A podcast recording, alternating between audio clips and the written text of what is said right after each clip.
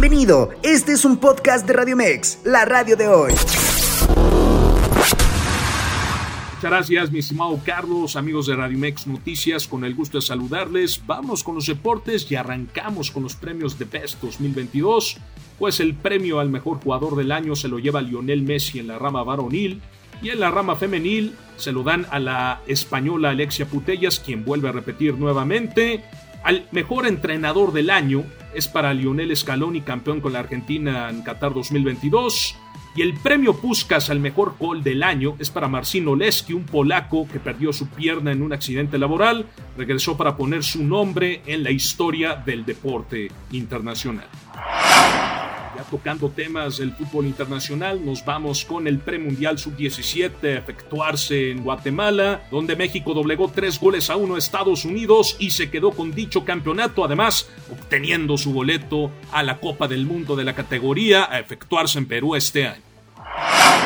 Felicidades a esta camada sub-17 y ojalá, ojalá el proceso no se pierda es un excelente equipo, un muy buen equipo dirigido por Paul Chambrán. Ojalá le den el proceso también sub-20 al entrenador. Y por qué no pensar en que esta selección sea comandada por el mismo entrenador en la mayor. En fin. Vámonos con el fútbol mexicano, jornada 9 del clausura 2023, donde Cholos de Tijuana doblegó ayer por la noche 2 a 0 al Pachuca desde el Estadio Caliente, que comentó el técnico del Cholaje, Miguel Piojo Herrera, al término del encuentro. Aquí lo escuchamos.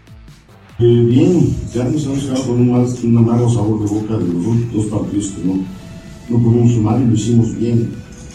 Hoy me parece que fuimos eh, un equipo consciente, manejamos el partido, sabíamos que iba a ser fácil, sabíamos la dinámica de ellos, pero también nosotros sentimos muy buena dinámica. Y si bien ellos tuvieron la pelota un poquito más de, un poquito más de tiempo, creo que fuimos eh, más directos nosotros en el ataque, ¿no? creo que llevamos muy rápido al arco de ellos los cambios de frente, el manejo de, las situaciones creo que los tuvimos nosotros. Y el equipo bien, deja tranquilo, me contento que ahí vamos. No echamos campanas al vuelo, es un triunfo, sumar tres puntos, es empezar la escalada para poder llegar a los ocho primeros. Por su parte, el Guadalajara se impuso dos goles a uno en su visita a la Sultana del Norte ante los Tigres. Y bueno, para el técnico rojiblanco Edko Paunovic, aún no hay mucho que ver en su proyecto con Chivas mantenerse siempre. Eh, yo no creo que este Chivas eh, es un proyecto acabado, creo que nada más partidos como este nos ayudan para fortalecer y forjar eh, las bases, los fundamentos de, de, de, nuestro equipo. Y a partir de aquí vamos a seguir mejorando, vamos a exigir la mejoría. y pienso que la consistencia del mensaje es muy importante, reconocer a los chicos las cosas que hacen bien, que los vean, que nosotros estamos muy involucrados en, en, en, en sacar, abrir una vía eh, entre el cuerpo técnico y, y, los jugadores, una vía de comunicación, una vía de, de autoexigencia, una vía de, o sea, una vía de dos sentidos, ¿no? donde nosotros buscamos, proponemos a los jugadores, convencemos y ellos por su parte, por su parte también demandan, quieren saber cómo podemos mejorar esto, cómo podemos hacer otro. A mí me encanta cuando el equipo, después de darles el plan de partido, cuando ellos ejecutan las acciones a balón parado, porque nosotros trabajamos, lo trabajamos, pero ellos, ellos eligen y ese Cruz Azul venció por la mínima en el marcador a Juárez desde el Coloso de Santa Úrsula. Y bueno, como es costumbre cuando Ricardo Ferretti gana un partido, manda a un futbolista a hablar en conferencia de prensa. En esta ocasión fue Uriel Antuna. Escuchemos lo que dijo. Eh, creo que eh, tuvimos un comienzo complicado y creo que lo hicimos también por orgullo, ¿no? Porque creo que esta institución, nuestra gente, no, no merecía que estuviéramos en el fondo de la tabla, ¿no? Y creo que lo hicimos por orgullo, por amor propio y por respeto a la institución, ¿no? Más que nada, eh, todos con, con ese compromiso nos comprometimos a salir de este bache que ya habíamos estado anteriormente también, pero creo que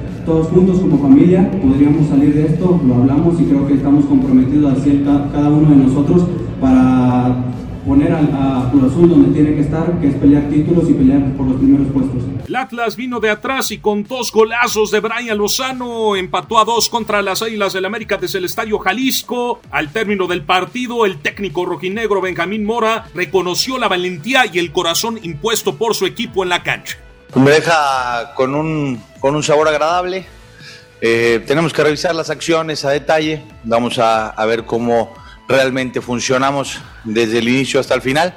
Eh, tuvimos altibajos, eh, pero la verdad es que nos enfrentamos a un equipo muy fuerte y nosotros intentamos hacer nuestras cosas, intentamos ser valientes y, y bueno, me, me deja con un buen sabor. En otros partidos, Mazatlán perdió dos goles a uno ante los Pumas en el Kraken, 1-1 entre Necaxa y Querétaro desde el Estadio Victoria y Santos Laguna ganó por tres goles a dos al Puebla desde el TCM en la comarca lagunera. Y bueno, en cuanto a información polideportiva, déjenme les comento que la selección mexicana de básquetbol venció por 82 a 69 a Uruguay y obtuvo su boleto a la Copa del Mundo de la disciplina efectuarse en Filipinas, Japón e Indonesia, el cual se celebrará del 25 de agosto al 10 de septiembre de este año. Hasta aquí la información de los deportes. Mi nombre es Diego Farel y yo los invito a que se quede con nosotros aquí, en la radio, la radio de hoy. Pásela bien y tenga un excelente inicio de semana. Escúchanos las 24 horas del día, los 365 días del año por www.radiomex.com.mx. Gracias por acompañarnos. Esto fue un podcast de Radiomex, la radio de hoy.